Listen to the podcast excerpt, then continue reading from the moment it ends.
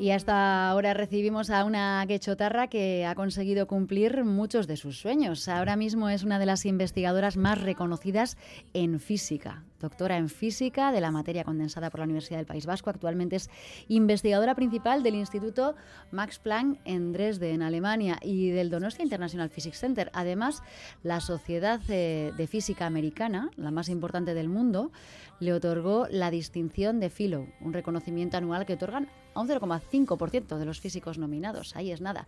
Maya García Berniori, ¿qué tal? Arracha León. Kaiser, Arracha León. Bueno, ¿cómo te encuentras? Muy bien y me hace mucha ilusión hablar contigo otra vez. A mí también hemos comentado y hemos conversado en anteriores eh, ocasiones y a mí me fascina la trayectoria de, Maya, eh, lo complicado que es eh, tener una carrera como la tuya en este mundo de, la física. Eh, bueno, ahora nos explicas lo que es esto de ser fellow de la Sociedad de Física Americana, porque esto mm, no es nada, nada habitual. No, de hecho es, es, un reconocimiento, en inglés se dice honor, es como un honor muy bonito que, que, te lo dan tus propios colegas, ¿no? Es decir, hay un comité de, de, los mejores físicos de Estados Unidos que vienen a ser los mejores físicos eh, del mundo sin ninguna duda. Y primero tienen que aceptar tu nominación, que, que, tampoco es fácil, y luego dentro de los nominados pues tienen que seleccionar a unos pocos. Y entonces te haces fellow de la American Physical Society, eh, y es, bueno, pues, pues sí, pues entras a formar parte de una comunidad que es, que es muy interesante. Es como ser académica, ¿no? sí, es como ser académica, sí. Y eh, bueno, el domingo eh, se celebró el Día Internacional de la Mujer y la Niña en la Ciencia. No sé si la niña Maya soñó alguna vez con llegar donde está. Pues yo creo que la niña Maya no soñó nunca con llegar donde está, pero también te digo que la adulta maya de hace 15 años tampoco. es decir, eh, las cosas han ido sucediéndose de una manera eh, muy, muy impresionante incluso para mí, porque bueno, pues empecé a trabajar mucho en un trabajo que luego resultó pues eh, tener muchísima repercusión y ser un trabajo muy importante dentro de la física de la topología, que es lo que yo estudio.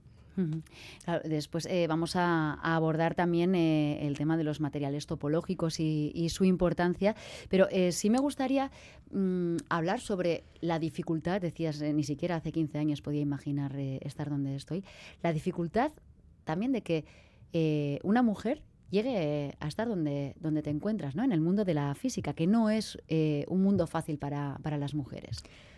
No, el mundo de la física y en particular mi campo, porque luego hay otros campos que tienen más representación femenina, pero el mío en particular es muy, muy, muy masculino. Y cuando un campo es muy masculino, para la mujer hay millones de, obstáculos. Eh, que no es que sean obstáculos grandes separados, son obstáculos pequeñitos pero continuos. ¿no? Entonces, al final, em, en nuestra sociedad, o por lo menos en la sociedad que yo he vivido, no sé si las nuevas generaciones se relacionarán de otra manera, creo que no, pero bueno, en la que yo he vivido, pues se da la homosociabilidad, es decir, eh, se, se, o sea, es como relaciones dentro del mismo género. Es claro, cuando tú no perteneces a ese género te quedas aislada. Y quedarte aislada, eh, pues, pues repercute en, o sea, tiene repercusiones muchísimo más importantes de lo que uno puede pensar en, en un principio. Es decir, eh, no entras, no te enteras, primero, no te enteras de las cosas, porque muchas de las cosas se deciden en el café, en la comida. Hablan entre ellos en el club de tenis, en las cenas de amigos, que son al final los, ellos son los que están en el poder. No te enteras de las cosas, no cuentan contigo, piden proyectos comunitarios, eh, no te invitan. Entonces son gotitas pequeñas que una pues no tiene repercusión, pero cuando hay otra y otra y otra y otra, pues hombre, empiezas a notar que pues avanzas más despacio. Mm. Y también pues depende depende muchas veces de la suerte que, encuentres con alguien que no, que no tenga estos problemas.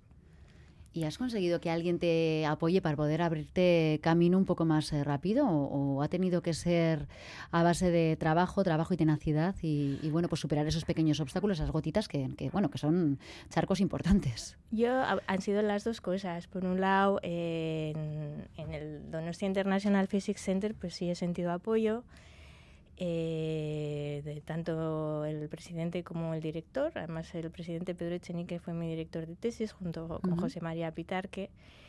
Y luego, pues me he abierto yo camino relacionándome con colaboradores que a mí me gustaban. Y bueno, pues he tenido la suerte que yo también les he gustado a ellos. Entonces he tenido, es decir, he encontrado un grupo, una red en la que he sido acogida y entonces ahí es como he podido desarrollarlo todo. Pero he sido afortunada, yo creo. Y cuando has tenido que formar tus equipos, eh, ¿te has rodeado de mujeres? Yo eh, eh, me rodeo todo lo que puedo de mujeres, no por, por ningún tipo de... Digo, por trabajar con mayor iniciativa porque, preestablecida, pero porque me gusta y tengo muy buenas amigas dentro de la física. Tampoco es fácil, porque hay muy pocas.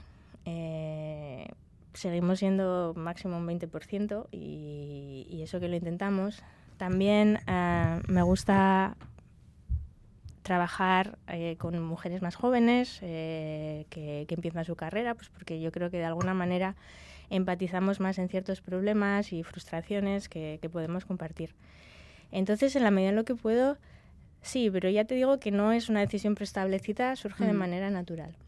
Claro, ¿no? por eso decía, me imaginaba también porque será más fácil si los contextos eh, son tan masculinos, ¿no? Eh, tratar de, rodearte y seguramente tendrás más afinidad con mujeres jóvenes, como, como dices, eh, pues para ir haciendo equipo, porque tú has tenido que formar y liderar equipos. Sí, sí, yo tengo mi grupo de investigación. Tengo uno en Donosti y tengo otro en, Dresden que no es tampoco habitual que una mujer física lidere un grupo de, de investigación. Bueno, cada vez, cada vez hay más. Eh, no, habitual no es, porque te digo, si ya somos un 20%. Eh, y además para tener un grupo de investigación pues necesitas financiación, es decir, y cuando pues para obtener financiación eh, pues surgen los mismos problemas que surgen para todo. Pero bueno, también ah, quiero ser un poco positiva y, cada vez hay grupos de investigación de mujeres más potentes. Por ejemplo, este año he estado de evaluadora en el Consejo de Investigación Europeo, European Research Council, donde dan las, digamos, las, los proyectos eh, con mayor presupuesto de, Europa y dan muy pocos. Y hay tres, hay tres niveles, la Starting para los que empiezan, Consolidator, Advanced. ¿no? Bueno, yo estaba en la evaluación de la, de la Starting, de las, los, o sea, las, los primeros proyectos que se dan, y había proyectos de mujeres muy buenos muy muy buenos. No, no hubo necesidad de plantearse un corte, cuotas ni nada de eso porque surgieron de manera natural. Es decir, eh, y a mí eso me, me produjo muchísima satisfacción. Actualmente trabajas en Alemania, lideras un grupo de, de investigación en Dresden. Eh, ¿Es más fácil trabajar allí, investigar allí? Em, hay más financiación, hay más conciencia científica. Eh, Alemania entiende muy bien que la investigación fundamental es fundamental para desarrollar tecnología. En ese aspecto sí, es más fácil porque además es una financiación muy pensada, es decir, te dan no te dan un proyecto dos años y de repente en dos años te quedas sin dinero porque los proyectos los proyectos de investigación no son cortos. Cuando haces investigación fundamental y quieres innovar, quieres eh, descubrir algo importante, necesitas tiempo. Cosa que, por ejemplo, en, España y en Euskadi nos dan unos proyectos muy cortos, son de tres años, y luego tienes que volver a renovarlo. Y si no has conseguido nada en tres años y lo renuevas, a veces te dicen, es que te repites. Es como, no, no me repito, es que, es que necesito más tiempo. Mm. Lo que nosotros descubrimos eh, y que me ha, bueno, me ha dado todos estos premios Tardamos seis años y lo hicimos muy rápido. Es decir, eh, es, lo lógico es que te lleve más tiempo. Y en Alemania, por ejemplo, te dan eh, proyectos para 12 años. Entonces los renuevas cada cuatro, pero tú ya lo tienes, simplemente tienes que mostrar pues, que no has conseguido lo que querías, pero que has trabajado y has sacado esto, esto y esto. No tienes que volver a justificarlo. Y eso es muy importante. Mm, claro, estos eh, son proyectos eh, larguísimos, como una, una maratón, una carrera de larga duración, de resistencia, en la que no puedes eh, flaquear. y esto entiendo que también, bueno, para las mujeres tiene que, ser complicado de compatibilizar eh, bueno, pues con el deseo de ser madre, por ejemplo, o poder conciliar con una familia. Debería ser igual para hombres y mujeres, pero ya sabemos que la carrera de las mujeres en este caso, y cuando tiene que tener una intensidad tan sostenida en, el tiempo, pues puede verse de alguna forma también dificultada, ¿no? Hombre, por supuesto. Em, hay más conciencia ahora sobre esto, pero no deja ser eh, terriblemente difícil eh, la maternidad entre los 30 y los 40, por ejemplo, que es cuando yo creo que deberíamos ser madres, pero es cuando estás desarrollando tu carrera de investigación. Y tu carrera, la carrera de investigación se desarrolla en paquetitos. Entonces el doctorado son cuatro años, pero luego tienes que hacer unas, digamos, unos periodos de especialización, que son estancias eh, recomendablemente en el extranjero, y nunca son más de tres años y a veces tienes que hacer dos. Entonces tienes tres años para sacar un proyecto, otros tres para sacar otro y claro, si te quedas embarazada en, en ese periodo, por mucho que tu pareja te ayude, él no se queda embarazado, él no pare, él no mm. necesita cogerse la baja, él no da el pecho. Entonces se convierte verdaderamente en un reto sacar adelante una investigación en ese, en ese proceso. Y ahora sí que ah, hay más conciencia, también ha habido pues, mucha lucha feminista detrás. Entonces, eh, si por ejemplo, pues para pedir estos proyectos europeos, eh, el primero es siete años después de la tesis, el segundo cinco, o sea, doce años después de la tesis, el tercero sí te dejan alargar esos periodos. Es decir, pues en vez de siete, si has tenido un hijo, pues son ocho y medio. Y si has tenido dos hijos, son eh, diez. Pero claro, has perdido tiempo y ese tiempo no lo puedes recuperar. Bueno, pues eh, en tu caso no has perdido ningún tiempo porque eh, has eh, hecho investigaciones y descubrimientos importantes con materiales topológicos. Yo aquí no me atrevo a explicar ni una, ni una línea. Cuéntanos qué es lo que has descubierto y a qué se dedica el grupo de investigación que lideras. Bueno, pues a ver, los materiales topológicos eh, a nivel fundamental son muy interesantes porque digamos que reproducen anomalías, que son fenómenos físicos que encontramos, por ejemplo, en el contorno de un agujero negro. Es decir, eh, la física se corresponde uno a uno y eso es súper interesante porque nunca vamos a estar en el contorno de un agujero negro, pero resulta que tenemos un material que lo reproduce. Entonces, eso es fascinante. Em, y esto es a nivel fundamental. A nivel de aplicación, que también es importante, que no es lo que a mí más me motiva, pero es importante, pues eh, conducen la corriente eléctrica sin apenas pérdidas.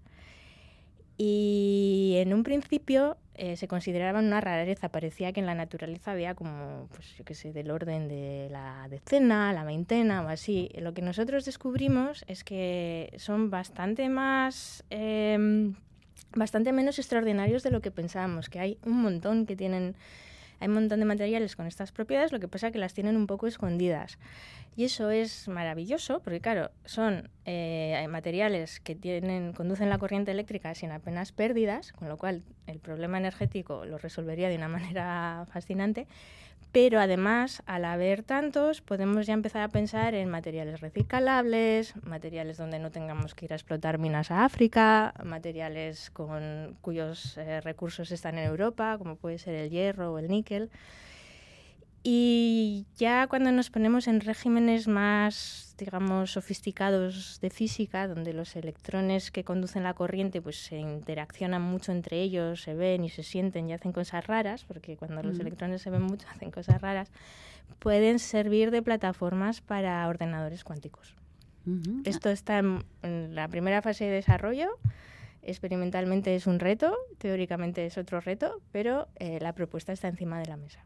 Claro, y este descubrimiento, que bueno, energéticamente, como dices, es muy interesante, eh, medioambientalmente también, en un momento en el que la sostenibilidad, eh, digamos que es el gran reto de, del momento, eh, avanzar y conseguir a partir de este descubrimiento resultados en términos de sostenibilidad nos llevaría cuántos años o cómo, cómo se plantea este proyecto? Pues no, no, yo de hecho eh, estoy esperando los resultados de una propuesta europea que hemos mandado sobre desarrollar materiales eh, eh, ecológicamente respetables, no sé, environmentally friendly, no se dice.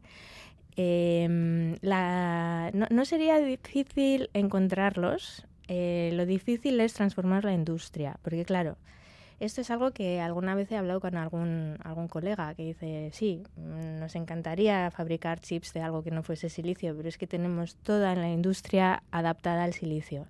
Entonces, para que nosotros invirtamos en cambiar toda, toda esta industria, o semiconductores, da igual, eh, el indio de arsénico, por ejemplo, el indio de galio, para que nosotros cambiemos toda la industria necesitamos no solo que sea, eh, digamos, unas propiedades físicas muy buenas, sino que además propiedades económicas.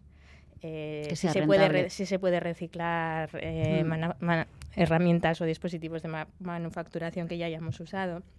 Entonces hay un trabajo ingenieril que se tiene que hacer y lo que hace falta, como siempre, es financiación. Ahí ya se tienen que meter, yo creo, un poco más los gobiernos, mm. porque verdaderamente necesitamos, es decir, tenemos un problema muy gordo delante de nuestras narices.